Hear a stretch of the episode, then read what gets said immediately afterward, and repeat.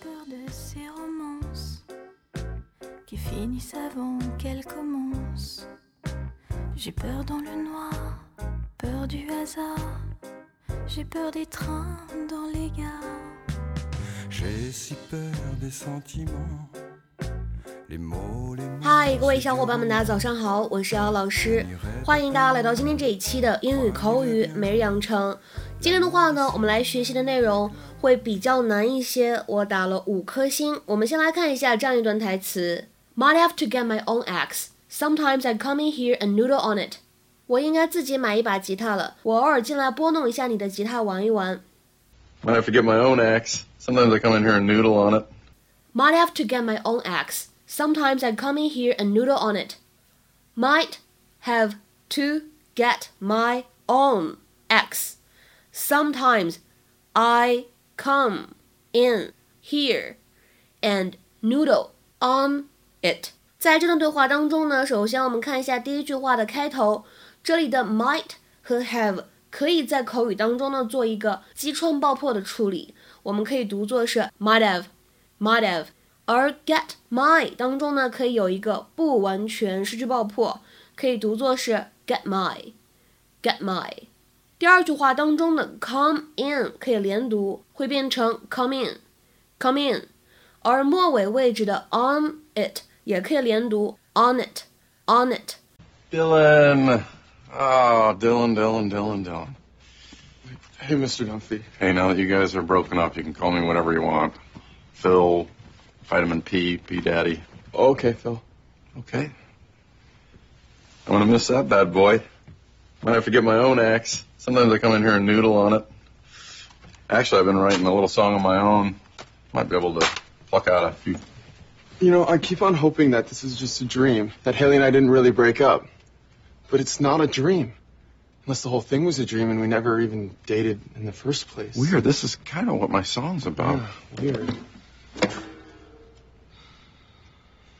Hey, I know this is tough, but you're gonna be fine. You know, I was a lot like you in high school. Except my hair was shorter and my guitar was a flute. Well, if you want your own guitar, I mean, we could we could go out and we could pick you one. Oh, I don't, I don't know if that's such a good idea. Yeah, yeah, Yeah. totally. Well, I guess I'll get going. So I can, well, be alone forever.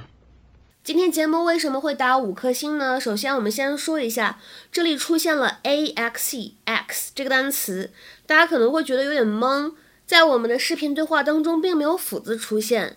那么其实呢，这个 a x e 这个单词，它呢读作 x，注意这里的口型比较夸张，是一个梅花音。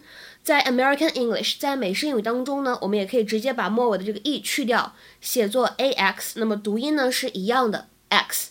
它的话呢，在这里其实并不是表示斧子的意思，而是在口语当中我们用来表示乐器。比较常见的指代呢，我们说这个单词可以用来指 guitar 吉他，或者呢 saxophone saxophone。这样子的话呢，大家就能看懂这个对话当中的第一句。那么第二句当中有一个 noodle，这呢也不是我们常见的这个面条的意思。当我们把这个 n o o d l e noodle 作为动词来使用的时候呢，它可以用来指非常随意的弹奏乐器，to play a musical instrument without giving it full or serious attention。比如说下面呢，我们来看两个例子。第一个，I just sat at the piano noodling。I just sat at the piano noodling。我就只是坐在钢琴前随便弹一弹。再比如说，他呢只是抱着吉他随便弹一弹。He was just noodling around on the guitar. He was just noodling around on the guitar. 那么在今天的视频片段当中呢，其实还有另外一句话值得我们来看一下。在刚才 Phil 他说的句子当中呢，有这样一句：Actually, I've been writing a little song of my own. Might be able to pluck out a few. Actually, I've been writing a little song of my own. Might be able to pluck out a few. Actually, I've been writing a little song of my own. Might be able to pluck out a few. 其实我最近呢也自己在写一首歌呢，也许我可以给你弹一弹看看。Actually, I've been writing a little song of my own. Might be able to pluck out a few. 那么这句话当中出现的动词短语 pluck out 怎么样理解呢？其实说到这个动词 p l u c k pluck，我印象当时最深的就是之前看美国有一个美妆博主，然后他说到拔眉毛就用的是这个单词，因为 pluck 它本意指的就是拔去除的意思，to pull something especially with a sudden movement in order to remove it。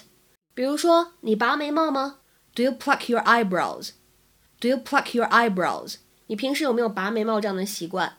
那么一旦提到演奏乐器这样的场合，pluck 这个单词呢，它可以用来指拨弄琴弦这样的意思。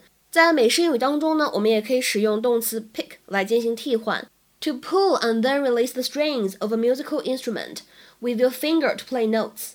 他坐在床上，闲散地拨弄着他吉他的琴弦。He sat on the bed, idly plucking at the strings of his guitar.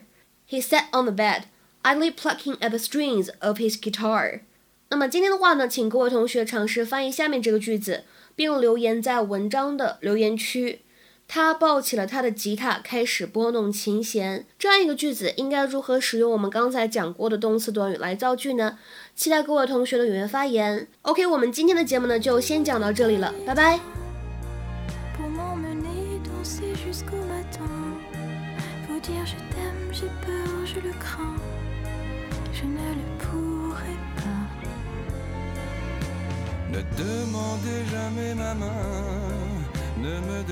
Pas rendez-vous demain. Vous dire je t'aime, je t'aime, je le crains, je ne le pourrai pas.